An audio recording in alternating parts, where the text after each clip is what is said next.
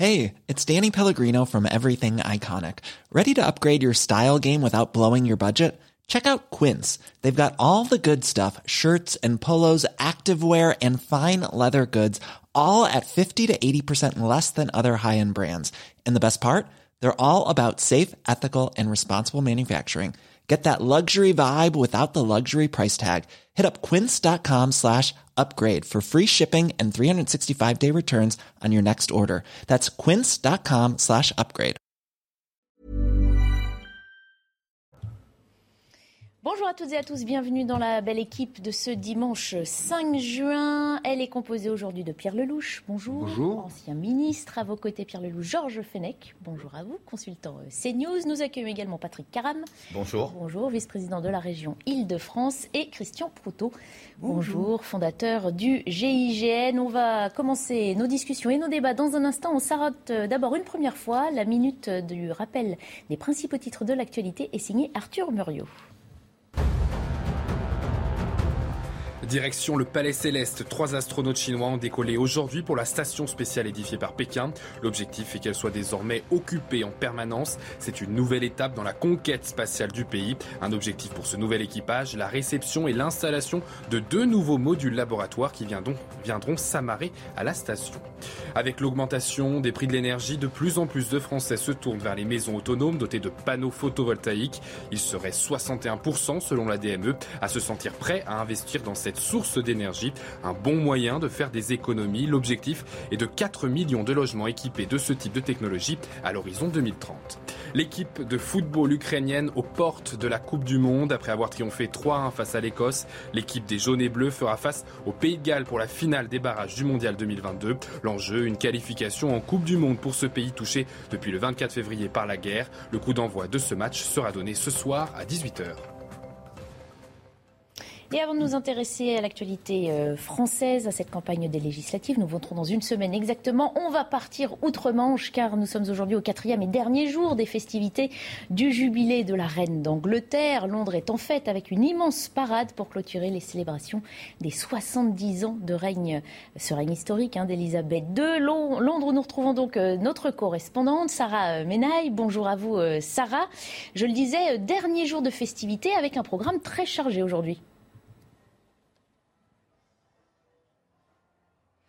Bonjour, oui effectivement, dernier jour de ce long week-end de célébration pour le jubilé de platine d'Elisabeth II. Alors aujourd'hui au programme, d'ici une heure à peu près, une énorme parade de clôture qui va arriver jusque derrière moi, le long du Mall. En fait, c'est cette grande avenue qui mène jusqu'à Buckingham Palace. Buckingham Palace qui se trouve à ma droite et qui donc va accueillir cette dernière parade de fin. Alors l'information que je peux vous donner, c'est qu'on va apercevoir la reine. Elle devrait être une nouvelle fois au balcon pour, pour saluer la foule. Elle avait été extrêmement acclamée jeudi à l'ouverture de ces célébrations. Eh bien, elle est là, elle est dans Buckingham Palace et elle devrait donc faire sa petite apparition aux alentours de 15-16 heures. Alors pour l'instant, eh bien la parade est dans Londres, elle se, euh, elle se déplace, elle va arriver donc d'ici une heure à peu près maintenant le long de ce mall pour euh, faire le tour de Buckingham Palace où la scène qui était là hier soir pour le concert est toujours installée. Il y a énormément de public qui commence à s'installer tout doucement et puis il y aura un, un concert de fin pour euh, clôturer donc officiellement ce long week-end du jubilé d'Elisabeth II. Sarah, vous qui avez suivi hein, ces célébrations, entre autres pour CNews, euh, quels sont les grands moments qu'on retient euh, de ces quatre jours de fête? Alors les grands moments que l'on retient, c'est évidemment donc cette apparition euh, jeudi après-midi au balcon d'Elisabeth II, entourée de sa famille, du prince Charles, de Camilla Parker Bowles, mais aussi évidemment de William, de Kate et de leurs enfants. Ça, c'était vraiment l'un des moments forts du week-end parce qu'on ne, savait pas si elle allait être là ou pas en raison de ses petits soucis de santé. Donc c'était la grande interrogation. Elle est arrivée, elle a été, je le disais, extrêmement acclamée. Puis ensuite, elle a illuminé, c'est vrai, euh, hier partout autour du Commonwealth, elle a allumé ses, flambeaux et donc ça, c'était aussi une image forte depuis le château de Windsor. La messe, évidemment, la cathédrale de Saint-Paul vendredi midi, alors sans la présence de la reine, puisqu'elle avait senti un certain inconfort. Elle n'a pas pu se déplacer jusqu'à la cathédrale Saint-Paul, mais c'était le grand retour aussi d'Harry et Meghan, évidemment, Harry et Meghan en public, aux côtés de la famille royale. Ça faisait longtemps, évidemment, ça fait plus d'un an qu'on ne les avait pas vus. Et donc ça aussi, ça a été l'un des moments forts du week-end. Et puis enfin, ce concert quand même hier soir avec ces trois scènes installées près de Buckingham Palace et des guests d'exception. Elton John en direct depuis le château de Windsor, mais aussi euh, évidemment le compositeur Hans Zimmer, Andrea Bocelli. C'était aussi un, moment très fort ici. Et puis on attend évidemment euh, l'autre image marquante de ce week-end, ça devrait être quand même la dernière apparition donc euh, d'Elisabeth II au balcon pour clôturer ce week-end de célébration. Euh, cette image. Merci beaucoup Sarah Menaille en direct de Londres. Un tour de table hein, sur ce personnage extraordinaire, 96 ans, 70 ans de règne. Paradoxalement, justement, la reine est fatiguée alors qu'on célèbre la longévité de son règne et on espère la voir tout à l'heure, les Britanniques surtout. Pierre Lelouch. Moi, je dirais 70 ans de règne et 90% dans les sondages. Ça donne à réfléchir et un degré d'humilité important pour tous ceux qui euh, ont fait ou font de la politique ou sont candidats cette semaine. Euh, c'est une femme qui a eu un destin extraordinaire, qui, dont la gentillesse euh, et la sagesse en même temps ont, ont, été un véritable ciment d'unité pour ce pays, mmh. au travers de la guerre d'abord, puis après. Elle a survécu à tout, à 13 présidents américains, au bouleversement du monde. Et elle est adorée par euh, son peuple. Elle est même aimée par les Français, qui sont toujours un peu monarchistes quelque part. Elle parle parfaitement le français. les Français lui rendent bien parce qu'ils sentent que c'est une femme bien. Mm-hmm. Euh, et tous ceux qui l'ont rencontrée du côté français sont, sont estomaqués par euh, cette personnalité. Moi, j'aime beaucoup cette femme et, et, je trouve que, pour nous, on a choisi de couper la tête des histoire. Euh, mais je pense que c'est un, élément de stabilité important mhm. euh, pour le Royaume-Uni, d'autant que le Royaume-Uni, comme vous le savez, il, est tiraillé de, tous côtés. Il n'y a pas que la famille royale, il, y a aussi des revendications identitaires un peu partout. C'est compliqué aussi pour les Anglais. Elle, sert de ciment. Et, et je dirais que quelque part, nous, on n'a guère que les images du passé. Le général de Gaulle, qui sert de référence à tout le monde, mais on a on n'a personne qui incarne quelqu'un qui aujourd'hui euh, soit susceptible de rassembler 90% des Français. Elle, elle le fait. Et je dirais que les Anglais, quelque part, ils ont, ils ont bien de la chance d'avoir euh, cette espèce de pivot sociétal euh, cette figure. dans leur démocratie. Mhm. Christian Proutot, c'est aussi une pop star. Hein. la reine Elisabeth a 96 ans. Elle reste aussi l'héroïne de séries hein, américaines qui ont un, un, grand succès. Oui, absolument. Mais je rejoins euh, ce, qu'a dit Pierre, parce que il y a effectivement quelque chose de fascinant, pas simplement dans le parcours d'une reine, mais dans la manière dont elle a exécuté ce parcours. Mhm. Cela dit, moi, la réflexion que j'ai, c'est par rapport à la Grande-Bretagne. Euh, ce pays est à la fois énervant et fascinant, et que euh, d'avoir tout d'un coup ce pays qui a produit les plus, alors là c'est le côté musicaux qui sort, les plus grands guitaristes, groupes de rock qui aient pu exister, qu'on en fasse des lords en plus, c'est quand même quelque chose euh, d'exceptionnel. Lord Elton Jones mhm. chantait hier soir. Mhm. Il y a quelque chose d'incompréhensible par rapport également à la manière dont les tabloïds vivent de ça, parce mhm. que les tabloïds britanniques, avec une famille royale qui, quand on dit qu'elle a défrayé la, la, chronique, c'est peu dire. Euh, c'est peu dire. Euh, ce qui s'est passé avec euh, le roi précédent est rien à côté de ce qu'on a connu depuis l'avènement de, la reine Elisabeth. Et que, comme je me rappelle, elle avait dit Annus Horribilis, mhm. cette fameuse année où, où, tout était tombé dessus, ils ont vraiment tout eu. Et elle a toujours il y a toujours cet engouement autour d'elle. La question qui peut se poser, c'est qu'est-ce qui, est-ce qu'il y aura le même engouement pour son successeur? C'est la question qui peut se poser. Elle est pour, pour Parce l'instant encore bien là, du haut c'est 96 oui, mais elle porte la dynastie, je pense. C'est vrai. D'ailleurs, son successeur, qui serait donc le prince Charles, a fait un discours très émouvant mhm. euh, en parlant de sa mère, la reine. On, sentait la fin de cette période maintenant. Euh, je pense qu'en dehors des périodes de tragédie de l'histoire, de la guerre, sans doute l'une de ces périodes les plus difficiles, ça a été euh, euh, la question, enfin, ça a été les, ce qu'elle a vécu avec la princesse Diana. Vous vous mhm. souvenez? Euh, Elle a même dû intervenir euh, face caméra pour mhm. rendre hommage enfin à Diana, parce que tout le peuple britannique et au-delà mhm. attendait qu'elle s'exprime. Ça a été sans doute l'une de ces périodes les plus, les plus difficiles. Autrement, bah, 90% d'opinion favorable, c'est parce qu'elle ne gouverne pas.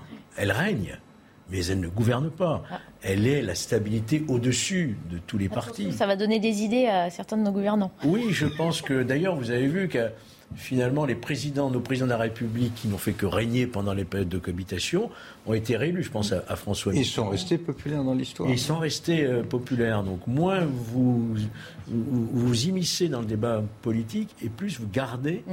euh, de la sympathie euh, de la part de de vos citoyens, de ces sujets en question. Sarkozy appelait Chirac le roi fainéant. Ah, voilà. Patrick Caram, oui, le tour de table avec vous et puis on passera à la non, politique méchant, française. c'est pas totalement inexact. Euh, Chirac évitait de... Il, se construisait une image sympathique. Il n'a pas toujours été, il n'a pas toujours eu cette image-là, mais il est sorti. Et après derrière, tu avais le syndrome d'Isno Good, je vais être calife à la place du calife, et tu dis une méchanceté. Patrick Caram, fan ou pas de la reine Elisabeth?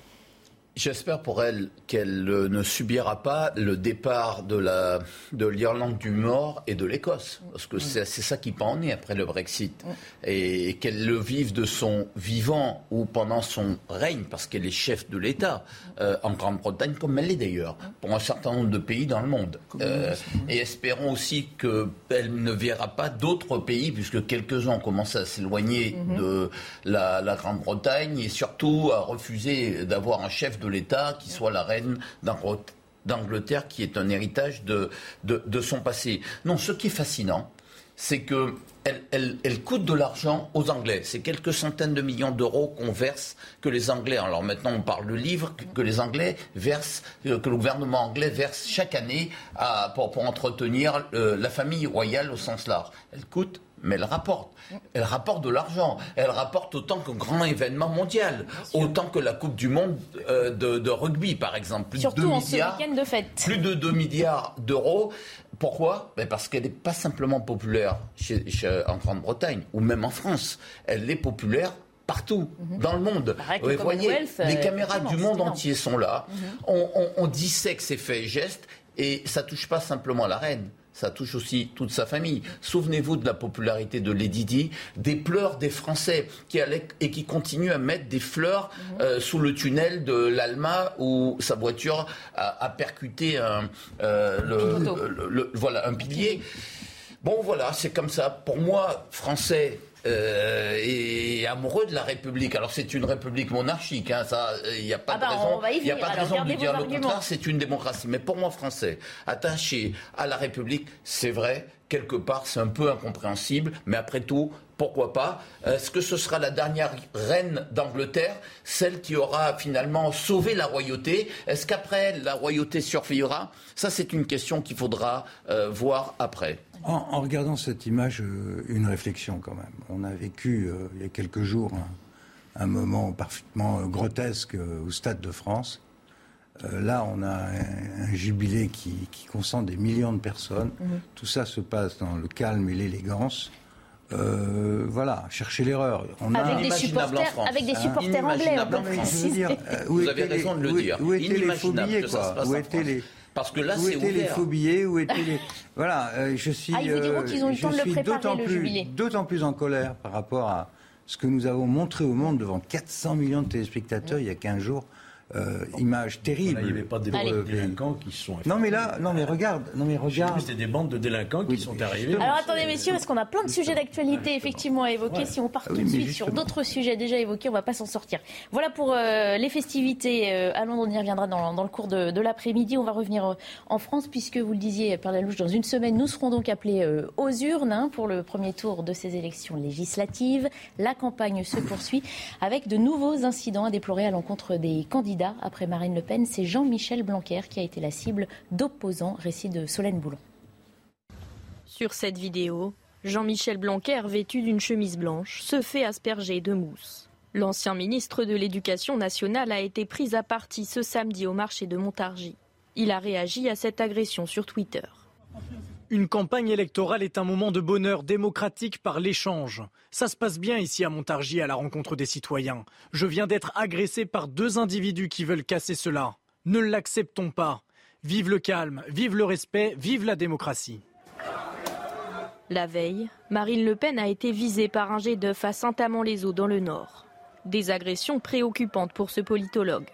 Ce sont les symptômes de quelque chose qui probablement peut s'embraser. On sait que dès le moment où vous avez des violences vis des politiques, c'est que vous avez à la fois une crise de légitimité et une crise de la politique au sens qu'elle est eh l'outil de pacification du débat public. Selon les données provisoires du ministère de l'Intérieur, 956 élus ont été pris pour cible entre le 1er janvier et le 9 mai 2022, dont 773 victimes d'insultes, notamment des menaces de mort. En 2021, le ministère de l'Intérieur avait recensé 1186 élus victimes de violences. On entend dans ce reportage l'explication de Benjamin Morel. La classe politique française souffre d'une crise de légitimité, sauf que j'ai envie de vous soumettre cette idée. Des jets de farine, des crachats ont toujours existé euh, au sein de la société. Est-ce que cette époque est différente? Notre époque, Pierre Lelouch bah, Franchement, euh, je trouve ça euh, un peu inquiétant. C'est pas dramatique au sens où il n'y a pas d'acte de violence avec des armes ou des choses mhm. comme ça, mais les insultes, les menaces de mort et ce genre d'agression gratuite pour humilier, en fait. tout le monde sait qu'il y a des caméras, donc ça va être vu, etc. Tout ça n'est pas bon. tout ça montre un, une immaturité, une, incapacité de, dialoguer. On peut ne pas être d'accord avec euh, Marine Le Pen, il y a même une majorité de Français qui ne sont pas du tout d'accord, mais ça ne veut pas dire qu'on doit se comporter comme ça. Il y a des gens, enseignants qui ont une dent contre M. Blanquet, on ne doit pas se comporter comme ça. Donc le climat est préoccupant et pas très sain. Mhm. Parce que derrière, il y a en effet une crise du politique et de la légitimité politique en France. Beaucoup de gens ne se retrouvent pas dans les élections. On va avoir une, abstention très élevée à ces élections-ci. Il y en a eu, elle était record aux élections précédentes, je mhm. pense aux européennes et autres. Donc euh, il y a une sorte de divorce entre le peuple et ses représentants. Et c'est absolument inquiétant parce que la démocratie représentative, euh, ça fonctionne à partir de ça. Il faut que le, le représentant, quand nous étions représentants, Georges et moi, nous, étions les représentants des gens vous avez élus, qu'ils étaient ou pas d'ailleurs euh, euh, de notre avis, on était à leur service. Donc il faut que ceci soit, soit reconnu, y compris par les candidats dans leur propre attitude. Mm. Or, il y a beaucoup de, choses très contestables et il en sort toute la journée. Donc il y a, il y a de la vertu d'un côté, du respect de l'autre qui manque et une capacité de dialogue. On ne peut pas s'apostropher comme dans les années 30. On a vu que les années 30 nous ont mené, je dirais, un peu de, un peu de calme. Prenons exemple sur, euh, sur ce qui se passe en Angleterre, de calmer un peu. De flegme. C'est pas, c'est pas plus On va se poser la question dans un instant. Comment non, mais, non, non, mais attends. Alors, attendez, on, voit toujours par le petit bout de la lorgnette ce qui se passe en Grande-Bretagne. Le gros bout de la lorgnette, justement. Non, mais ce qui se passe parce que tout le monde fait l'erreur. On va y revenir dans un instant, pardon, messieurs. Il va falloir qu'on s'arrête pour le flash. C'est pas parfait. Ce que je considère. On va se poser la question de comment renouer le lien. D'abord, le flash info d'Arthur Muriot, pardon, messieurs, et on reprend juste après. Le château de Chambord, lieu de refuge pour plusieurs milliers de scouts, surpris par les orages, 30 000 jeunes ont été mis à l'abri hier alors qu'ils campaient sur le domaine national de Chambord. Alors que les plus âgés se sont placés en sécurité dans une plaine en pente, les plus jeunes se sont réfugiés dans l'édifice. Kiev, de nouveau touché par des bombardements russes. Ces frappes pourraient viser des infrastructures de chemin de fer. La Russie indique qu'elle visait des blindés fournis à l'Ukraine par des pays d'Europe de l'Est. Selon le maire de la ville, pour le moment, un seul blessé est à déplorer. C'est la première fois depuis le 28 avril que les Russes prennent Kiev pour cible. Des drapeaux, de la vaisselle, des t-shirts ou encore des porte-clés. Les boutiques de gadgets à l'effigie d'Elisabeth II se font dévaliser depuis le début des célébrations du jubilé. Britanniques et touristes veulent tous garder un souvenir des 70 ans de règne de la souveraine. En 2012, le jubilé de diamant avait remporté 145 millions d'euros au commerce londonien.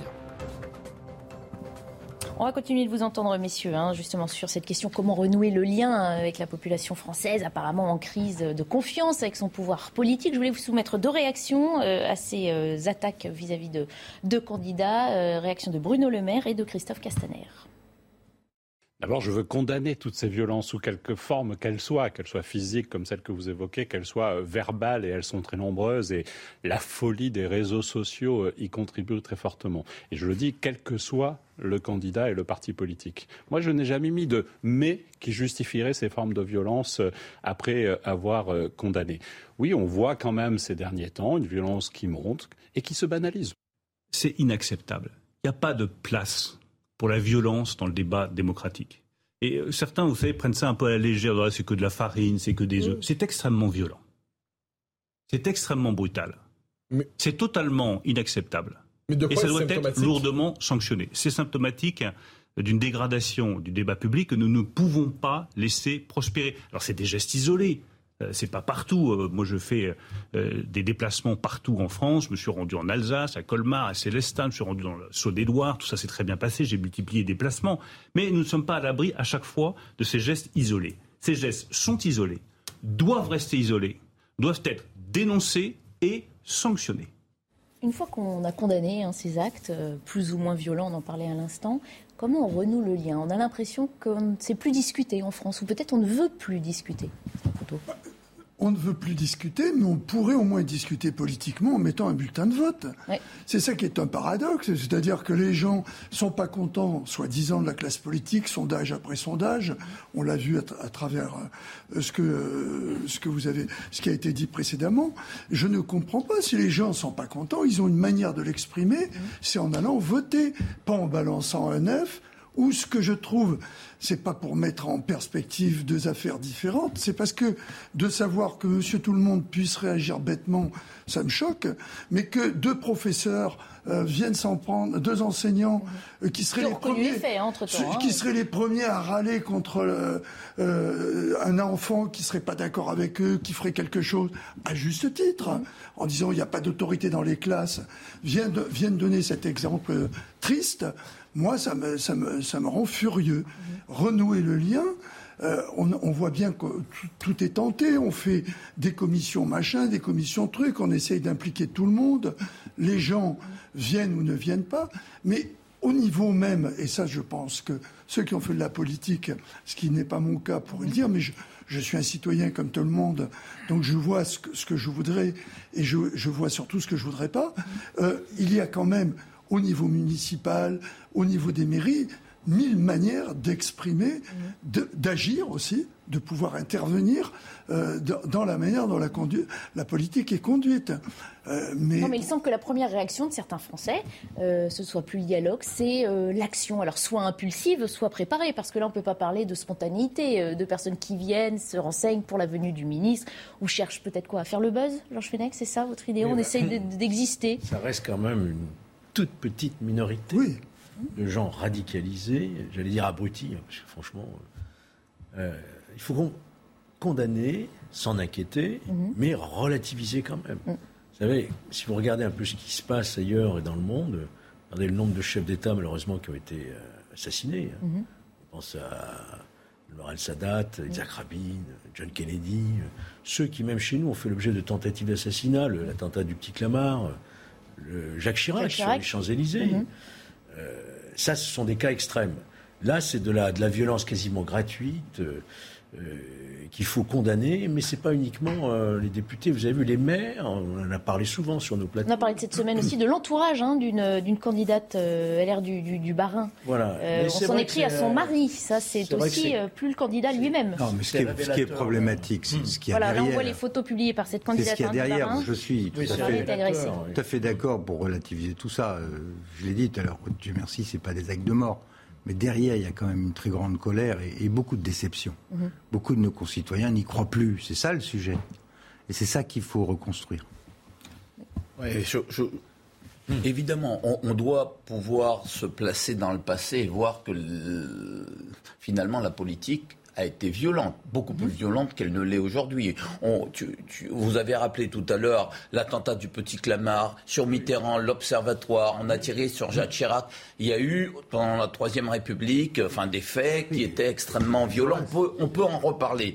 Moi, je pense que c'est au-delà des maires, parce que c'est vrai que les agressions progressent mhm. contre les maires. Je crois qu'il y a une crise de l'autorité. Hein, il y a une crise de l'autorité. C'est ça le sujet. C'est une crise de l'autorité en France. Tout ce qui peut représenter l'autorité, eh bien, est menacé. Les policiers, les pompiers, les enseignants. 956 élus pris pour cible hein, du 1er janvier au, 9 mai 2022. Et ça continue. Donc crise de l'autorité avec les policiers, les pompiers, les enseignants. Mhm. En fait, tout ce qui peut représenter quelque part une institution, eh bien c'est la cible. Ça peut être la cible de, quelques marginaux, ça peut être aussi euh, la cible de, j'allais dire, d'un mouvement qui alimente, euh, qui alimente tout ça. Oui, effectivement, il faut de la fermeté. Tout le sujet et ensuite la répression qu'on peut avoir derrière. C'est pas un rappel à la loi quand on a agressé tel un policier, un pompier, un gendarme, un maire. C'est pas un simple rappel à la loi qui suffit à, dissuader. Il faut que là, pour le coup, la justice puisse prendre ses, ses Jean responsabilités. parler de mesures et de nuances. C'est vrai qu'envoyer des menaces de mort ou jeter de la farine ou de la chantilly, oui, mais pas forcément vous savez, la même je, chose. je vais vous dire. Euh, Est-ce qu'il faut être implacable, quelle que soit la nature de. Je pense qu'il faut l'être. Alors, ce qui est quand même assez, assez curieux, c'est que ce sont deux enseignants. Mhm. On parlait de, de Jean-Michel Blanquer, deux enseignants mhm. qui sont chargés d'éduquer nos enfants, qui puissent, euh, eux, euh, transgresser l'autorité. Quelle image ils donnent aux enfants? Moi, je considère qu'ils n'ont pas leur place dans mhm. l'éducation nationale. Je considère qu'il doit y avoir une mission d'enquête sur eux et peut-être une mise à pied à minima, peut-être un renvoi de l'éducation nationale. Quand on est enseignant, on doit être totalement exemplaire. Alors, ils ont été placés en garde à vue. Une enquête est ouverte pour violence aggravée. Le ministre, le ministre a porté plainte. Ils comparaîtront devant euh, la justice. Oui, mais il faut aussi des sanctions administratives. Ah, Et c'est pas simplement la justice. Mhm. Pour le coup, c'est aussi le corps d'origine, l'éducation nationale qui doit être ferme. Et en parlant d'éducation. Ah, on, va, malheureusement garder votre propos, Pierre le juge, pendant un instant. C'est l'heure de la coupure pub et on reprend tout de suite après. De retour dans la belle équipe, bienvenue si vous nous rejoignez. Il est 14h30, le temps de faire, euh, l'heure de faire un point sur les principaux titres de l'actualité. C'est Arthur Muriot qui nous fait. Nouvelle fusillade aux États-Unis faisant au moins 3 morts et 11 blessés. Elle s'est déroulée un peu avant minuit, heure locale, dans une rue animée de la ville de Philadelphie, à l'est du pays. Les policiers auraient tiré sur le suspect, mais on ignore encore si celui-ci a été neutralisé. Un million de véhicules de la marque Mercedes sont rappelés. La raison, un potentiel problème de freinage pouvant provoquer la coupure entre la pédale de frein et le système de freinage. Il s'agit de modèles datant des années 2004 à 2015, de la série SUV, ML et GL, ainsi que le minivan de luxe classe R. Aux Philippines, le volcan Bulusan est entré en éruption. Elle a duré 17 minutes et on a pu observer un énorme nuage de cendres s'élever dans le ciel. Les villages alentours ont été évacués avec un niveau d'alerte d'un sur cinq avec des troubles de faible intensité. Les autorités s'attendent à de possibles nouvelles éruptions. Les Philippines sont considérées comme la ceinture de feu du Pacifique avec une vingtaine de volcans actifs. Et pour terminer notre débat sur euh, les différentes, euh, les récentes agressions de candidats aux élections législatives, je voulais vous faire entendre, messieurs, le commentaire de Guillaume Bigot. Il était sur notre antenne ce matin dans la matinale d'Isabelle Moreau. François Mitterrand, combien de fois François Mitterrand a eu le visage couvert de crachats? Il les a essuyés et continuait son, son périple. Quand euh, on interpellait Charles de Gaulle, on lui disait mort au con, il répondait vaste programme. Voilà, maintenant, ces petits êtres fragiles de la République en marche, si on leur met un peu de mousse, ils portent plainte. C'est ça le problème aussi. Et, quand, les politiques disent euh, on est à portée de baffe, et quand les politiques vont porter plainte parce qu'il y a une violence qui est symbolique, ils ne comprennent pas que dans la politique, il y a une violence symbolique. Comment vous vous interprétez Enfin, interpréter, non, il n'y a pas de, on ne peut pas l'interpréter de différentes façons. Mais comment vous prenez ce commentaire de, de Gimbigo, qui encore une fois soulève ce que disait tout à l'heure Georges Fenech qu'il y a peut-être une nuance à apporter. Euh, il n'est pas tendre vis-à-vis de ces candidats de la République en marche, euh, en leur disant ces petits êtres fragiles vont porter plainte euh, dès qu'ils ont une petite attaque de farine de, chantilly. Non, je crois qu'on ne peut pas minimiser, bien évidemment, on est tous d'accord, il y a toujours eu, on le rappelait tout à l'heure, des exemples mhm. euh, depuis que la, République existe, où d'une manière violente à une certaine époque, euh, et puis après d'une autre manière à travers les médias ou à travers des propos ou dans les déplacements, des gens s'en sont pris à celui qui représentait à ce moment-là de tout temps d'ailleurs, même au temps de la monarchie. Hein, on s'attaquait au pouvoir euh, dès qu'on avait des choses à lui euh, reprocher. Par exemple, bon. Non, mais ce que je veux dire, c'est que euh, c'est pas pour cela qu'il faut se dire que bah, c'est pas, gênant. Il y a quelque chose qui est gênant. Mhm. Et ce que je trouve de plus embêtant en plus, c'est ce qui se passe au niveau des maires qui sont des gens qui sont encore plus proches de la population, mhm. et où tout d'un coup on a l'impression que cette, cette, mauvaise humeur ou le fait, dès qu'on n'est plus d'accord, ou qu'on a on n'obtient pas ce que l'on veut, on s'en prend à l'élu qui, pendant longtemps, a été le plus euh, le plus proche de la population, l'élu qui est en bas et qui n'a pas forcément le, boulot le plus facile. Voilà, moi, moi c'est sous cet angle-là que je vois le problème. Et pour revenir à la question euh, de, tout à l'heure, euh, s'agissant en particulier des, deux derniers actes, que ça soit commis par un citoyen, c'est déjà pas drôle, mais par deux, deux enseignants chargés d'éduquer les enfants, c'est quelque chose que pour ma part je trouve pas supportable. Alors, je reviens à mon propos avant de, que Patrick s'exprime sur l'éducation précisément. Moi, ce que je crois être un des problèmes, c'est que beaucoup de nos concitoyens, et surtout parmi les jeunes, n'ont peut-être pas eu accès à un minimum de connaissances des institutions de ce pays. Mhm. Il n'y a pas assez d'éducation civique, de connaissance des institutions. pour, pour respecter un maire ou un député ou un membre du gouvernement, il faut savoir comment ça marche. Et ça s'appelle l'éducation civique et l'histoire de France.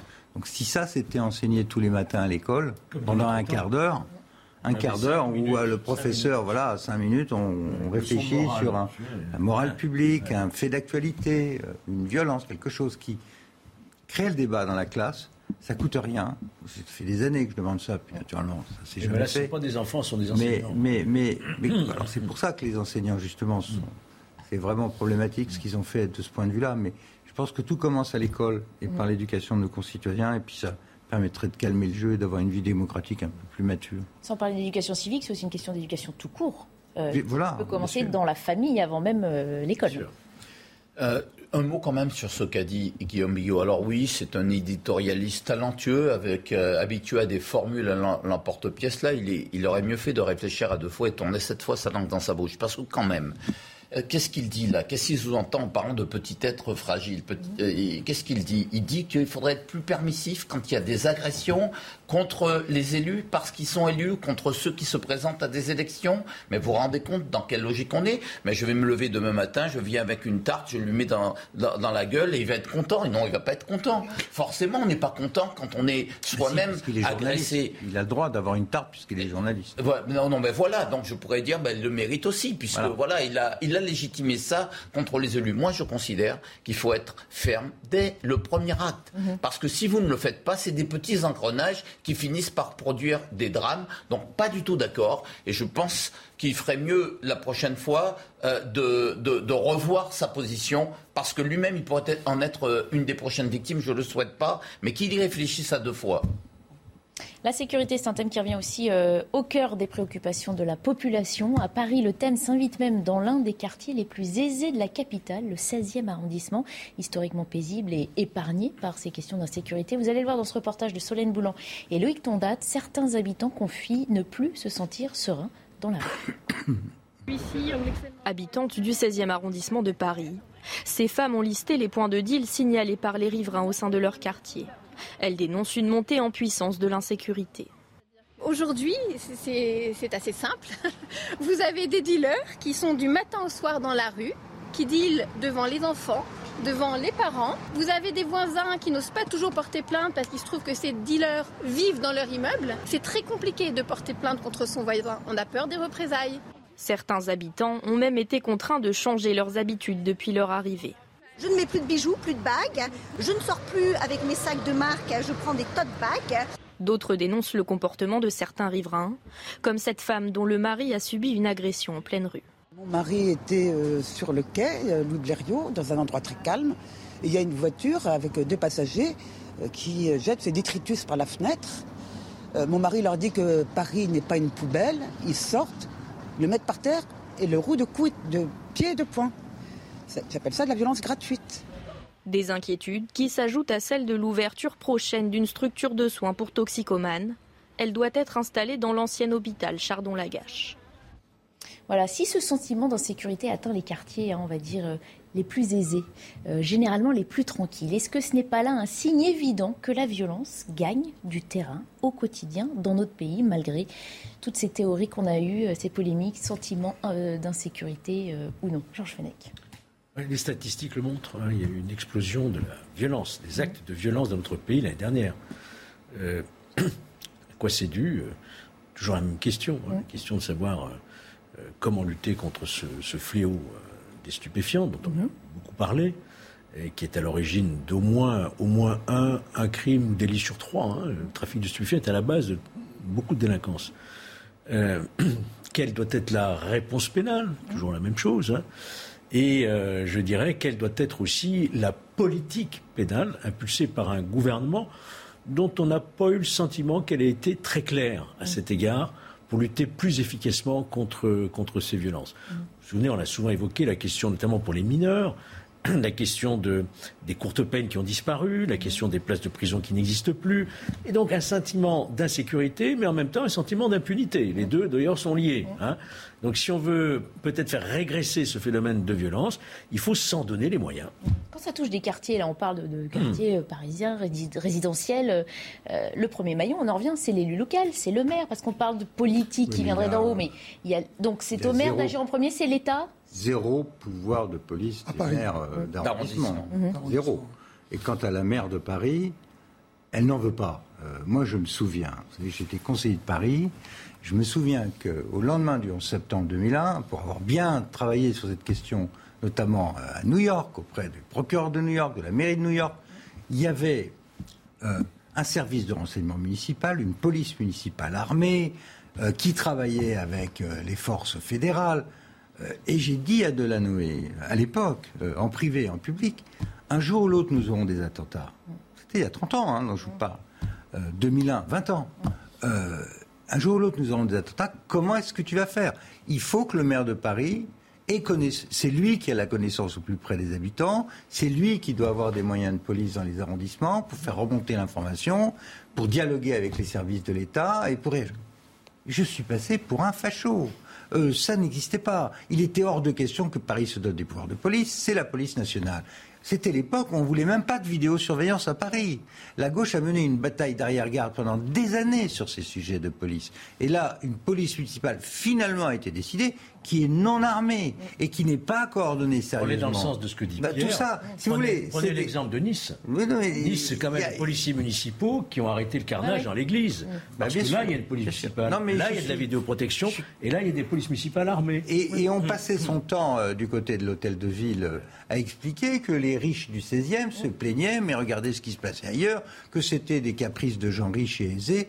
Non, ce qui est en train de se passer, c'est que la délinquance descend euh, des, zones euh, à problème, entre guillemets, c'est-à-dire plein d'immigration, plein de trafic de drogue, que ça pénètre dans Paris.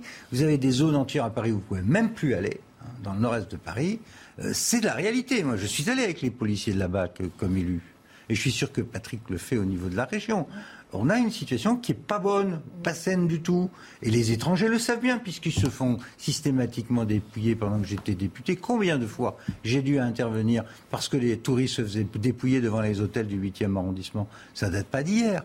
Ce qui manque, c'est une, organisation de la sécurité qui soit digne de ce nom, des sanctions immédiates, pas dans deux ans et pas euh, voilà. En même temps, on se doute bien qu'on ne peut pas mettre un policier à chaque coin de rue, euh, que ce soit à Paris ou ailleurs.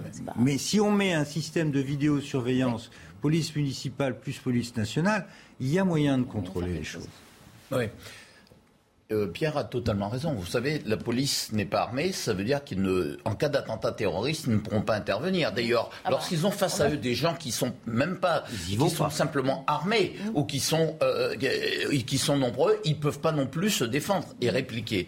Et le sujet de la mer de Paris, parce qu'on parle euh, du 16e, c'est qu'on oublie que ces cambriolages euh, dans le 16e ont été multipliés. On oublie que les gamins se font raqueter aujourd'hui à la sortie de leur établissement scolaire. On oublie qu'elle euh, euh, elle va installer une salle de shoot. Moi, je lui dis, Madame Hidalgo, arrêtez, arrêtez de semer des salles de shoot dans toute dans tout Paris. Parce qu'elle a un point de crispation. Qu'est-ce qu'elle fait aujourd'hui? Ben, Elle veut le mettre dans tous les quartiers de Paris, y compris dans le 16e. Et elle ne comprend pas que les habitants n'en veulent pas, quel que soit le quartier. voyez? Et ça, c'est un véritable problème aujourd'hui. C'est l'irresponsabilité de la majorité actuelle. Et puis, il y a le côté un peu lutte des classes. Ce petit côté un peu revanchard, en disant dans le 16e, eh bien, ils le méritent parce que voilà, c'est des riches.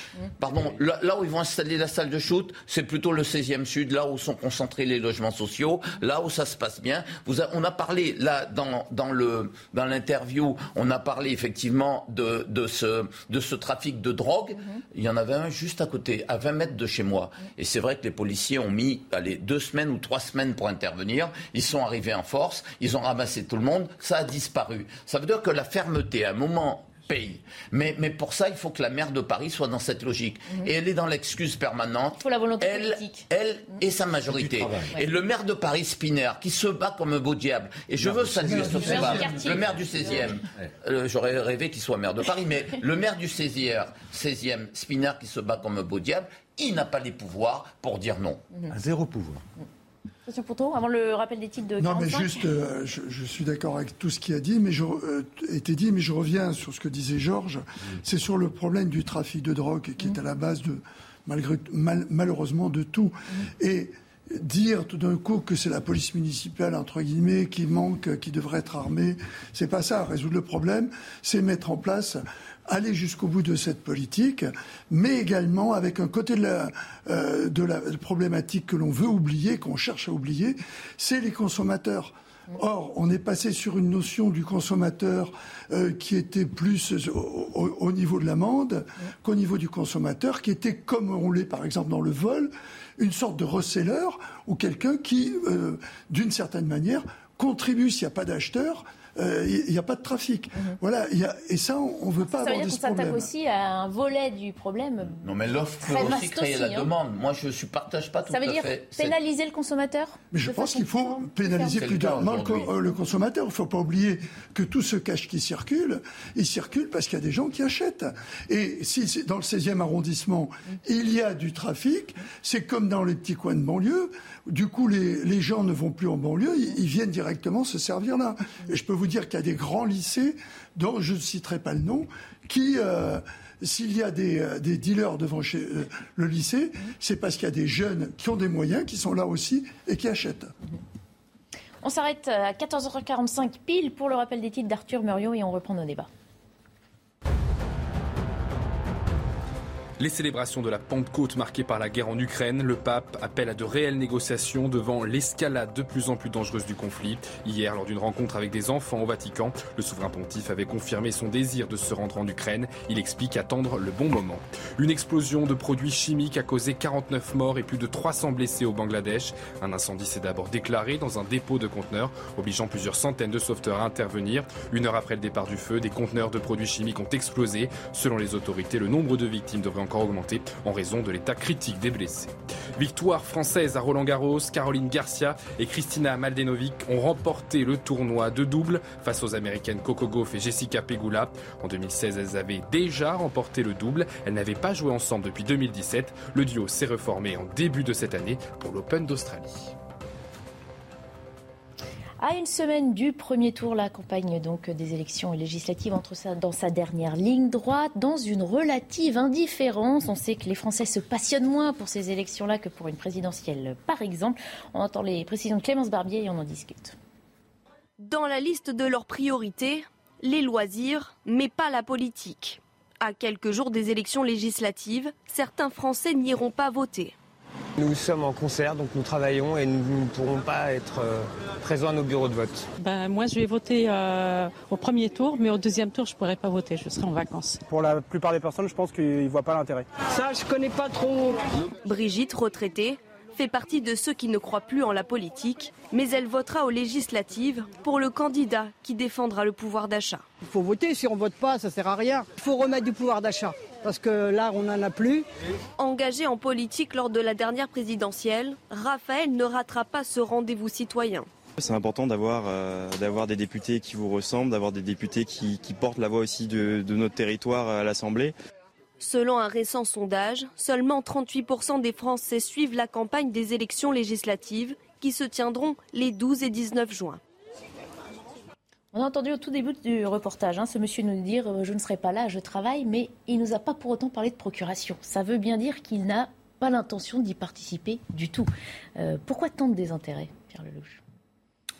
Bah, ça tient, je pense, des, euh, à ce qui s'est passé avec le renversement de calendrier. Quoi. Maintenant qu'on est dans un quinquennat et que le président euh, est euh, l'élection centrale du, du régime, du système, euh, voilà, une fois que le président est élu, derrière, les gens pensent que mécaniquement, il aura une majorité, ce qui est vrai, mais bon, c'est pas garanti, mais c'est essentiellement vrai. Et euh, En plus, dans une élection qui n'a pas passionné, où beaucoup de gens euh, ont voté par dépit. euh, Qui passionne de moins en moins d'année après année. hein. voilà, donc le, c'est le divorce dont je parlais, il est profond. Mm. Il est moins visible au moment de la présidentielle, mais là, on rentre dans une élection qui est quand même extrêmement importante, les législatives. Le Parlement, c'est fondamental dans, dans la vie démocratique du pays. Mais, mais je sens bien. Mais alors, il y a un autre phénomène qui se passe, c'est qu'il y a un tas de gens qui font pas campagne. Ah. Le Front National fait pas campagne. Mm. Inaudible. Zemmour, très peu, sauf chez lui, euh, enfin chez lui, là où il est candidat dans le Var. Euh, les communistes inaudibles.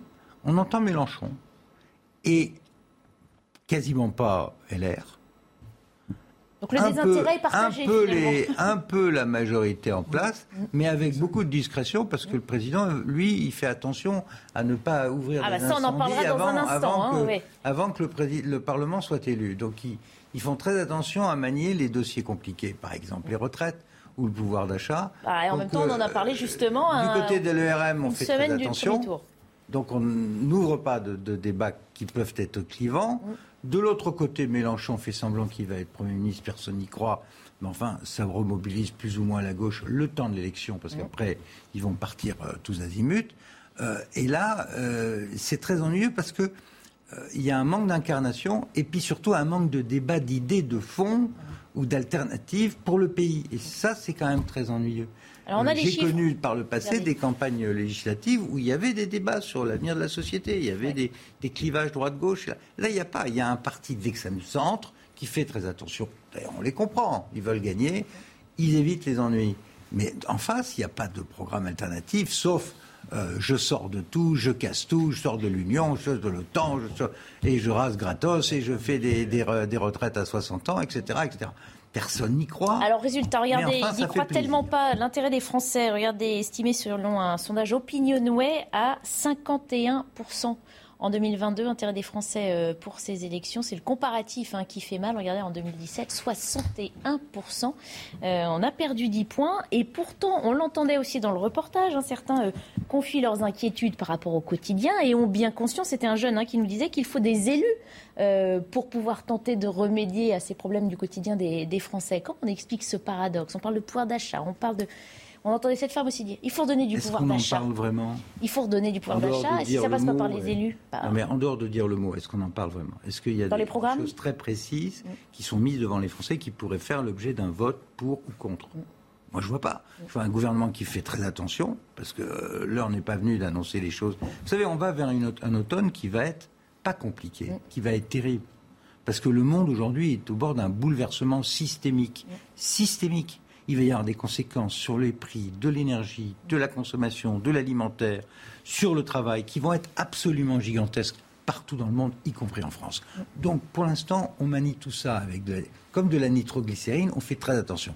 De l'autre, on multiplie euh, plutôt de la démagogie, et ça ne rend pas service aux gens parce qu'on n'est pas préparé à l'épreuve qui nous attend au mois de septembre. C'est pourtant, ça on vous le qui dit. hein, plus. pourtant, justement, vous Si, faites partie de euh, ceux qui le répètent et qui nous, nous préviennent. Si le président de la République nous annonce un Conseil national de la, la refondation. Oui.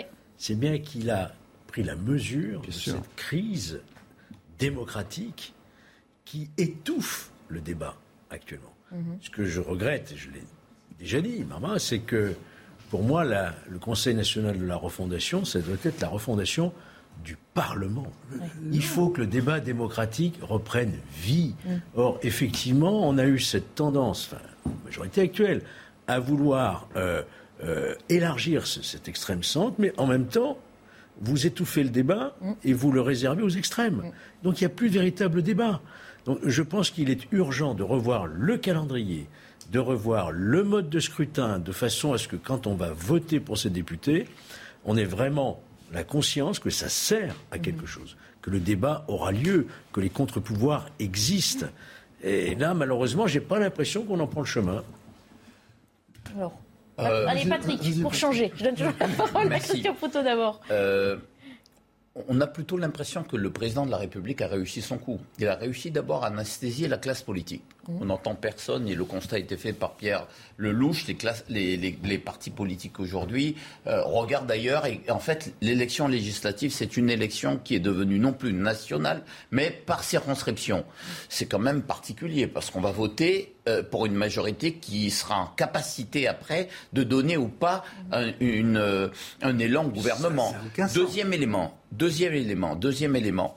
Euh, vous avez noté quand même ce qu'a fait le président de la République, ce que font ses, responsables LREM, enfin ex-LREM. Renaissance. Et, Renaissance Qu'est-ce qu'ils font? Ils dramatisent les enjeux. Et pourquoi le font-ils? Ils dramatisent pour remobiliser et pour attirer en fait le vote de ceux qui peut-être ne sont pas et de quels enjeux parlez-vous? Parce que justement, Pierre nous disait, il n'y a pas de, a pas de programme, il n'y a pas d'idées qui sortent comme ça pour oui, mais aujourd'hui, la question pour eux, c'est de dire, est-ce que, si, si nous euh, vous ne votez pas pour nous, ben vous aurez Mélenchon euh, euh, au pouvoir. Et en fait, en jouant ça, il sait très bien ce qu'il est en train de faire. Il est en train de s'adresser à tous ceux qui sont potentiellement des électeurs. Vous avez aujourd'hui 66% des personnes, allez, de plus de 70 ans qui iront voter. C'est à peu près un tiers pour les 18-35 ans et, qui voteraient plus, eux plutôt à gauche. Mhm. Euh, eux, lui, il veut mobiliser son camp. Il veut mobiliser ceux à qui le danger, vous savez, c'est l'image du communiste avec le couteau entre les dents. On a connu ça à une certaine époque.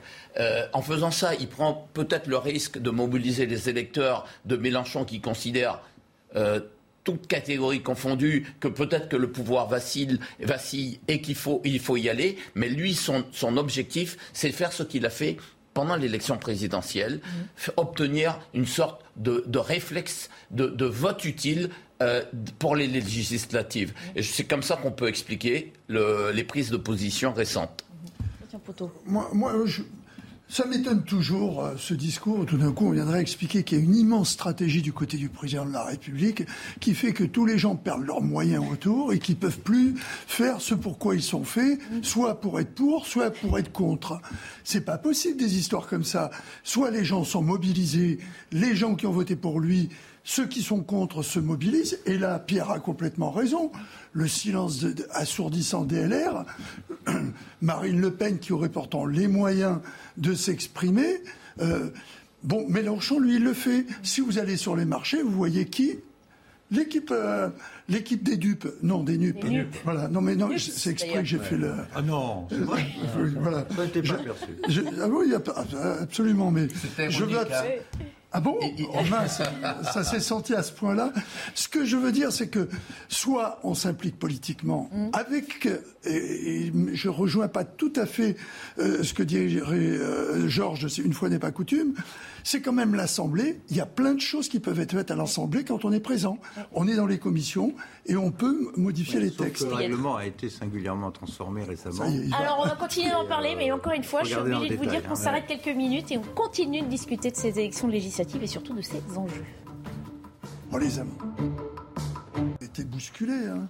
On poursuit nos discussions sur cette campagne des législatives. Dans un instant, d'abord le rappel des principaux titres de l'information avec Arthur Muriot. 50 000 impacts d'éclairs ont été recensés sur le territoire français après l'intense épisode orageux d'hier soir. La foudre à l'origine de nombreux dégâts sur ces images. Une maison en flammes en Seine-et-Marne après qu'un éclair se soit abattu sur elle. En tout, 65 départements ont été touchés par ces intempéries. Kiev, de nouveau touché par des bombardements russes. Ces frappes auraient visé des infrastructures de chemin de fer. La Russie indique qu'elle visait des blindés fournis à l'Ukraine par des pays d'Europe de l'Est. Selon le maire de la ville, pour le moment, un seul blessé est à déplorer. C'est la première fois depuis le 28 avril que les Russes prennent Kiev pour cible. Dernier jour des célébrations du jubilé de la reine Elisabeth II. De grands déjeuners publics sont organisés partout dans le Royaume-Uni. Le prince Charles, accompagné de son épouse Camilla, se sont rendus au stade de cricket The Oval de Londres où était organisé l'un de ses repas. Et alors que la parade vient tout juste de débuter, la dernière journée du, jubilé se terminera ce soir par un concert du chanteur Ed Sheeran. On parlait du désintérêt apparent hein, des Français pour euh, ces législatives. On attendra évidemment le résultat euh, des urnes hein, pour le, confirmer. C'est un désintérêt en tout cas qui inquiète la majorité. On peut voir le titre du JDD ce matin, Sueur froide à l'Elysée, titre donc euh, le JDD avec cette référence à un des films d'Hitchcock. Est-ce que c'est un gros, titre? Est-ce que c'est une exagération? Euh, On entend dire par-ci par-là que la majorité présidentielle va bénéficier d'une large assise à l'Assemblée nationale. Ce n'est peut-être pas si sûr quand on tente euh, des projections de résultats par rapport aux intentions de vote. Regardez, c'est Elisa Lukavski qui nous résume tout ça et puis on en discute ensemble. Quand on regarde les intentions de vote des Français pour les prochaines élections législatives, on constate qu'obtenir la majorité absolue pour le parti au pouvoir est Pour rappel, l'Assemblée nationale, elle compte 577 euh, députés. La majorité absolue est donc de 289 euh, sièges. Et regardez, d'après le dernier sondage sur les législatives, la majorité présidentielle, elle obtiendrait entre 275 et 310 députés, alors que la NUPES en aurait entre 170 et 205. Pourtant, dans les rangs LREM, on reste serein, voire même incisif. Il n'y a pas d'inquiétude. Une élection n'est jamais euh, gagnée d'avance. Si on faisait de la politique en fonction des sondages, Jean-Luc Mélenchon aurait pris sa retraite il y a longtemps. Déclaration de Christophe Castaner, le président du groupe LREM à l'Assemblée nationale. Du côté de Manuel Bompard, le principal lieutenant hein, de Jean-Luc Mélenchon, on voit ces législatives tout simplement comme le troisième tour de la présidentielle. Ce sont des élections qui vont décider de la politique qui sera menée. Oui, un autre monde est encore euh, possible. La NUPES, une force d'opposition qui compte peser et perdurer à la question de savoir si le parti euh, politique a un avenir hein, après les législatives. La réponse pour Manuel Emmanuel Bompard, c'est oui. Objectif, je cite, exercer immédiatement le pouvoir ou préparer les victoires de demain. Voilà, évidemment, aucun de nous n'a une boule de cristal hein, qui nous permet de voir clairement ce qui, ce qui va se passer. On sent pourtant que ça va vraiment jouer. Vous me dites si vous êtes d'accord ou pas. Ça se joue entre Renaissance et, et la NUPS, ou NUPES, comme on l'a entendu Non Ah non, dit Georges Fenech. Non, sans avoir de boule de cristal, il suffit de regarder toute l'histoire de la Ve République. Un président a toujours eu sa majorité. Ah. Toujours. Voilà, il n'y a jamais eu d'exception. Donc, euh, non, mais la question c'était quel est l'adversaire Il y a fort à parier. Tout se joue entre. Euh, alors, est-ce qu'il aura une majorité absolue ou relative? Quoi qu'il en soit, il aura une majorité. C'est évident. Maintenant, c'est effectivement le niveau de l'opposition et de ce que représentera la NUPES de Jean-Luc Mélenchon qui, risque de devenir le premier parti d'opposition. Hein. Si elle arrive à se constituer en parti. Ah bah je ne crois pas du tout que. Oui, aura des Mais oui, mais non. Aujourd'hui, on a des. Pardon, je, terminais. Euh, je, pense que, je pense que Macron devrait avoir sa majorité. Je pense qu'elle sera euh, suffisante pour gouverner et que euh, de montrer une inquiétude à la veille de l'élection, ça remobilise ceux-là même dont parlait euh, Patrick Aram, qui sont les plus âgés et qui ont euh, en effet peur de, Mélenchon. Mm. Donc c'est assez bien joué. Je ne pense pas qu'il y ait de surprise. Mm. Ce qu'il faudra regarder, c'est la capacité des partis de droite et de gauche de se reconstituer après. Parce mm. que euh, je ne crois pas une seule seconde que Mélenchon fera un parti avec cet assemblage hétérotrique, un, un parti vrai. Après, est-ce que les socialistes vont réussir à, se à renaître? Ce vieux parti de 1920 Est-ce que la droite gaulliste depuis 58 va renaître ou pas? Ça, ce sont les vraies questions euh, pour l'avenir. Pour l'instant, on peut être inquiet. Euh, s'agissant de, ces deux partis. Parce que la NUPS, on a bien entendu qu'il ne s'agissait pas de fusionner les groupes, hein, que chacun garderait son groupe à l'Assemblée nationale. C'est une hein, alliance euh, électorale. C'est une alliance électorale et pas un accord de, gouvernement. Voilà. Donc voilà. Et d'ailleurs, vous avez un, certain nombre de candidats de, qui ont l'étiquette NUPS, mhm. mais, mais qui ne l'affichent pas beaucoup de candidats socialistes aujourd'hui refusent d'afficher mhm. cette étiquette-là. Et beaucoup d'entre eux disent, mais à votre que de toutes les façons, euh, il, n'est pas question pour eux de soutenir la démagogie mhm. de, de Jean-Luc Mélenchon. Donc, rassurez-vous, tout ce beau petit monde va éclater parce que finalement, c'est le mariage de la carpe et du lapin. Vous avez des gens qui ont des logiques, des contradictions, y compris sur les valeurs de la République qui sont aujourd'hui contestées du côté de Mélenchon et qui, du côté des socialistes, euh, euh, se, sentent, se, sentent, frustrés d'entendre un tel débat. La vérité. Et, pour terminer. La retraite à 60 ans, Pour terminer, et la retraite et d'autres enjeux. Alors, pour terminer sur ce débat-là, une majorité de Français euh, souhaitent qu'Emmanuel Macron et une majorité. Il y a, c'est un sondage de, de 15 jours souhaite que Emmanuel Macron ait une majorité pour gouverner. C'est logique. On ne va pas voter Emmanuel Macron pour ne pas lui donner une majorité. on sait aussi beaucoup de personnes ont voté Emmanuel Macron en, oui, parce que c'était hein, le vote utile et il est en train de jouer de nouveau. Ça, ça peut jouer ensuite dans la législative. Il est en train de jouer de nouveau, effectivement, vous avez raison, il est en train de jouer de nouveau la, la petite musique euh, du, du, du, du vote utile.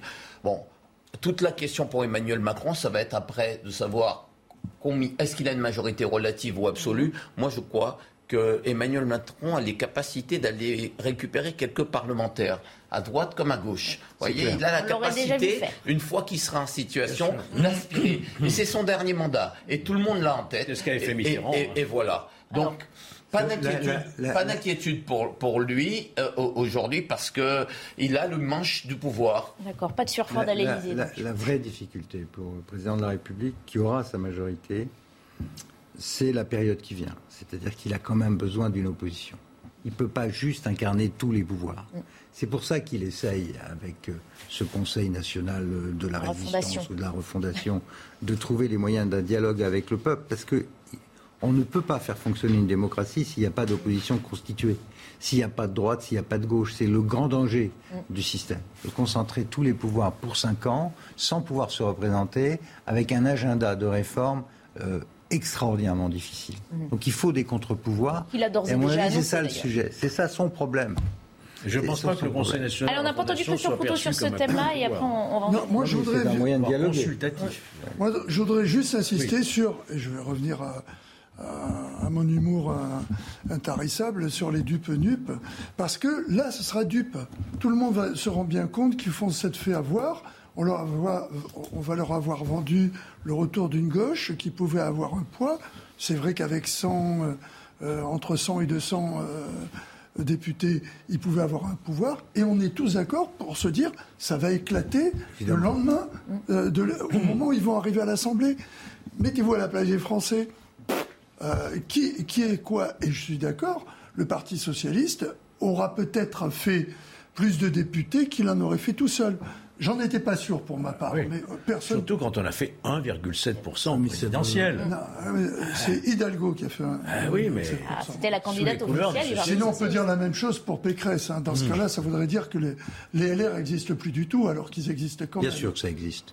la question, c'est de savoir si les deux partis qui ont structuré la vie politique de ce pays sont capables de se reconstituer. Voilà. Et, c'est ça. C'est ça, l'avenir de la démocratie en France. Moi, je considère que le vrai sujet, c'est outre les mérites du président de la République et son intelligence, sa façon de et la difficulté devant lui, c'est quand même qu'il a besoin d'une opposition qui existe dans ce pays. Il faut, se dire, il faut se dire les choses. Emmanuel Macron est là pour 5 ans. Après, il n'y a plus de macronisme, il n'y a plus de parti macroniste. Et, toute la question est de savoir quel sera l'après. Est-ce que l'après, ce sont les populistes? Est-ce que l'après, c'est l'extrême droite ou l'extrême gauche? C'est ça qui nous pend Et si la droite et la gauche euh, républicaine, qui partagent des valeurs fondamentales sur la République, sur un projet commun, etc., ces partis de gouvernement n'arrivent pas à se restructurer, tout, tout, tout l'enjeu euh, et tout le problème va nous pendre au nez par la suite. Et va être aggravé par la situation économique et sociale qui nous attend. Donc, euh, conseil au président de la République, gagner l'élection pour gouverner, mais faites en sorte qu'il y ait une opposition dans le pays. Sinon, ça ne va pas le faire. Je suis d'accord avec Patrick, mais à condition que le parti, je pense notamment au LR, ait une ligne politique claire et incarné. Et incarné. Si vous n'avez pas la clarté dans le discours et si vous n'avez pas l'incarnation, la capacité de porter ce discours, on, peut, dire, la même chose des socialistes. Non, mais bien Allez, on enchaîne, messieurs. Vous vouliez tous réagir sur l'Ukraine. Il nous reste que 8 minutes. Donc, je vous propose de, passer à ce sujet international, puisque l'Ukraine a été frappée de nouvelles frappes aujourd'hui, hein, qui ont touché Kiev, notamment des infrastructures euh, ferroviaires. Plusieurs explosions ont été entendues dans le sud-est de la capitale. Et des combats de rue se déroulent encore à Severodonetsk, ville stratégique de l'Est, que Moscou tente de contrôler. Le président ukrainien a fait lui-même un nouveau point sur la situation dans une dernière vidéo.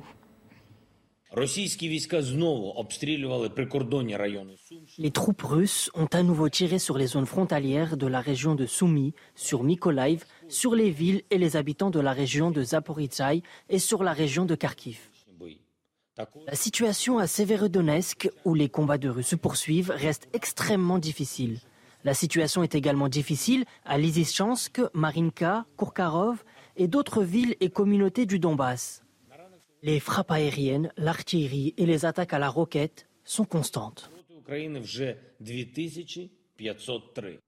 Voilà, plus de 80 jours de guerre, des combats qui continuent. On sent que le Donbass hein, reste le, cœur hein, de ces ambitions offensives des, deux côtés, d'ailleurs. Oui. Bon, là, euh, on est dans une phase où les Russes essayent de consolider mm. leurs gains territoriaux sur près de 20, de 20 du territoire ukrainien. Et c'est l'Ukraine utile, celle de la mer et celle de la sidérurgie. Euh, ils sont en train d'essayer de, faire en sorte que le pays qui sort de là, euh, s'il s'arrête là, c'est pas sûr, l'Ukraine soit à partir de là un État croupion euh, financés par l'Europe, parce qu'ils ne pourront plus faire grand-chose. Euh, c'est ça l'objectif à court terme. Maintenant, si l'armée ukrainienne euh, s'effondre, ils iront au-delà, clairement. ce qui se passe aussi, c'est qu'ils sont en train d'essayer de, frapper les livraisons d'armes occidentales, qui, s'intensifient, notamment les armes américaines, les canons longue portée, les roquettes ils sont en train de frapper les, centres d'arrivée de, ces armes sur les voies de chemin de fer, les gares, les routes, euh, pour faire en sorte qu'ils ne soient pas trop gênés dans la conquête des territoires au sud-est de l'Ukraine. On est à la limite de quelque chose de très dangereux. Il faut quand même garder à l'esprit que euh, la vérité, c'est que nous sommes en guerre avec la Russie. Mm-hmm. L'OTAN est en guerre avec la Russie, sans le dire, en disant qu'on ne va pas aller frapper le territoire russe. On frappe des Russes toute la journée avec des armes occidentales. Euh, les Russes, euh, eux, vont essayer de casser ces armes sans passer à l'étape du dessus, qui serait des armes chimiques, voire des armes nucléaires. Mais on est, comme, comme on dit aujourd'hui, borderline. C'est une situation qui, qui dure, qui s'installe et qui est dangereuse, parce qu'à tout moment, quelque chose peut déraper. Et j'aime pas du tout cette situation. Et je dois dire que le président de la République a complètement raison euh, aujourd'hui, il est seul avec le chancelier allemand, mhm. critiqué, dénoncé comme euh, dans des termes qui sont pas très élégants, et par Zelensky et par les Baltes et les autres. Mais il a absolument raison de vouloir garder un canal diplomatique et d'essayer d'obtenir un cessez-le-feu. Mais il a eu des propos contradictoires aussi. Kissinger a dit tout récemment à Davos, il a eu cette phrase très juste. Et c'était mon professeur, quelqu'un que j'admire énormément. Il a dit il faudrait que les Ukrainiens ajoute à leur héroïsme un peu de sagesse. Il y a un moment où il faut arrêter les frais. Euh, et, ensuite commencer une négociation et essayer d'obtenir le repli euh, des Russes. Si ça continue comme ça, je, je pense que les risques de dérapage sont considérables et, je, et incalculables pour la sécurité de tous. Sauf qu'Emmanuel Macron, qui a beaucoup répété, avant, je vous passe la parole Patrick Caram avant, parce qu'après j'aurais plus rien à dire, euh, Emmanuel Macron avait dit qu'il ne fallait pas humilier la Russie, ce qui vaut le reproche de l'Ukraine qui lui dit en disant ça, vous ne faites qu'humilier la France. Et il a dit hier dans ce long entretien à la presse régionale euh, quotidienne que toutefois Vladimir Poutine avait fait une erreur Mais historique monumentale. que le diagnostic soit celui-là, il n'y a pas de doute. Mais comment on en sort C'est pas, c'est pas en faisant une sorte de guerre larvée à la Russie, en transformant une espèce d'État paria qui, qui est radioactif parce qu'un jour ou l'autre, la guerre sera finie. Il faudra quand même vivre avec ces gens-là. Ils ne vont pas déménager. Emmanuel Macron là-dedans. Il prépare l'après-Poutine. Il prépare justement, il ménage la future Russie. Non, mais vous vous rendez compte que si on décide de mener une guerre totale à la Russie, c'est toute l'Europe qui va être concernée. Mhm. Jusqu'à présent, on se contente de livrer ce qu'on appelle des armes défensives et on évite les armes offensives. Et d'ailleurs, Biden a déclaré qu'il allait livrer et il a accepté de livrer des, euh, des, comment, des lance roquettes courte portée, 70-80 km, et a refusé de livrer des longues portées et, demander, et il demande aujourd'hui aux Ukrainiens de ne pas l'utiliser sur le territoire russe parce que là, pour le coup, ce serait un nouveau glissement. Et Pierre a totalement raison. Le président de la République a raison de maintenir cette voie de sagesse. Vous savez, la Russie aujourd'hui, c'est quoi le sujet euh, politique? C'est quoi les gains territoriaux? Un tiers du territoire. Un tiers du territoire. euh, non, effectivement, non, 20%, 20 du territoire mais il a triplé, la Russie a triplé ses conquêtes territoriales mhm. depuis le début de, de, son offensive. Euh, aujourd'hui, le sujet est simple pour nous, Europe. Qu'est-ce qu'on fait par la suite? Si on continue à pousser, pousser, pousser, il y a deux problèmes. Le premier problème, c'est que les Russes peuvent continuer un engrenage et jusqu'où ça s'arrête? Vous savez, les guerres commencent, on ne sait jamais comment ça commence. Ça peut commencer ah avec une étincelle. Il faut être très attentif à ça. Et le deuxième problème, Deuxième problème, c'est que la Russie, c'est notre voisin. On va devoir vivre avec la Russie. Mhm. Il faut absolument faire en sorte. Notre ennemi, c'est pas les Russes. Que ça veut dire que ce soit la livraison que ce soit non, mais que ce soit mais continuer à tendre la main à Poutine, continuer à, avoir, continuer à avoir un dialogue avec le pouvoir russe. Faut pas caricaturer ce que je dis. je pose la question. Mais je, viens de répondre. Patrick, Patrick hmm. la, question est importante. Jusqu'où ça va? Est-ce qu'il faut abandonner l'Ukraine? Eh Oui. Non. La France n'a jamais dit qu'on abandonnait l'Ukraine. La question, c'est de savoir jusqu'où on veut faire cette guerre.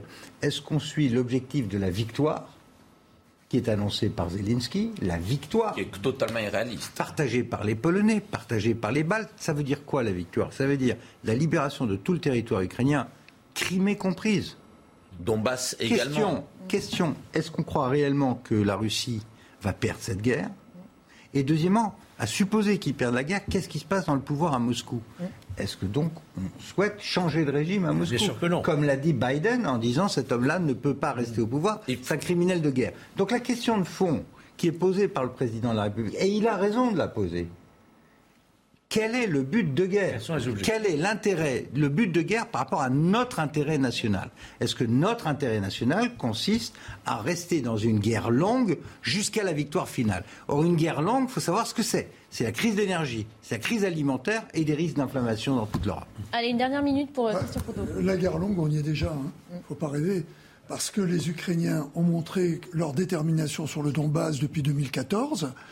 Ils vont faire des tranchées. Ils ont déjà fait des tranchées. Ils avaient des problèmes de, moyens d'intervention euh, euh, d'artillerie mhm. qu'on leur a compensé, que les Américains vont compenser avec cette litote euh, d'artilleurs 40 km pour éviter qu'ils tirent trop loin et sur la Russie, on sait ce que ça veut dire. Ils vont pouvoir maintenir l'offensive. Les Russes auront cette partie et font ce qu'ils font toujours, la politique de la terre brûlée. Ils enlèvent tout le monde et ils mettent des Russes à la place. Comme ça, ils occupent le terrain. Mais ça va durer. Et si ça dure, il faudra trouver un moyen pour un moment discuter les conditions euh, de l'arrêt des combats, parce que c'est l'arrêt des combats, avec le fait qu'il y ait personne d'effectivement d'humilié. Il y en a qui resteront humiliés. C'est les Ukrainiens qui auront perdu cette partie du terrain à laquelle ils tiennent. Un dernier mot quand même. Ah, un dernier 5 secondes. Non, d'accord. Euh, les Américains mènent une guerre par Ukrainiens interposés. Leur objectif, c'est de fragiliser totalement la Russie et, de faire en sorte que la Russie ne soit pas une menace géostratégique, ce que mm. la Russie n'a pas été ces dernières années. Est-ce que c'est notre intérêt d'écouter Zelensky, le président ukrainien, et puis Biden? Ce sont des vats en guerre aujourd'hui. Et notre intérêt à nous, c'est de ménager cette voie-là. Alors oui, il faut le répéter sur ce bah, plateau. le président de la République a raison de ménager cette troisième voie. Il n'y a pas de solution autre que la diplomatie à cette crise ukrainienne. Merci messieurs d'avoir participé à la belle équipe de ce jour. Je vous souhaite une bonne fin d'après-midi. À suivre sur l'antenne de CNews 90 minutes info week-end. Even when we're on a budget, we still deserve nice things. Quince is a place to scoop up stunning high-end goods for 50 to 80% less than similar brands. They have buttery soft cashmere sweaters starting at $50, luxurious Italian leather bags, and so much more. Plus, Quince only works with factories that use safe, ethical, and responsible manufacturing. Get the high-end goods you'll love without the high price tag with Quince. Go to quince.com/style for free shipping and 365-day returns.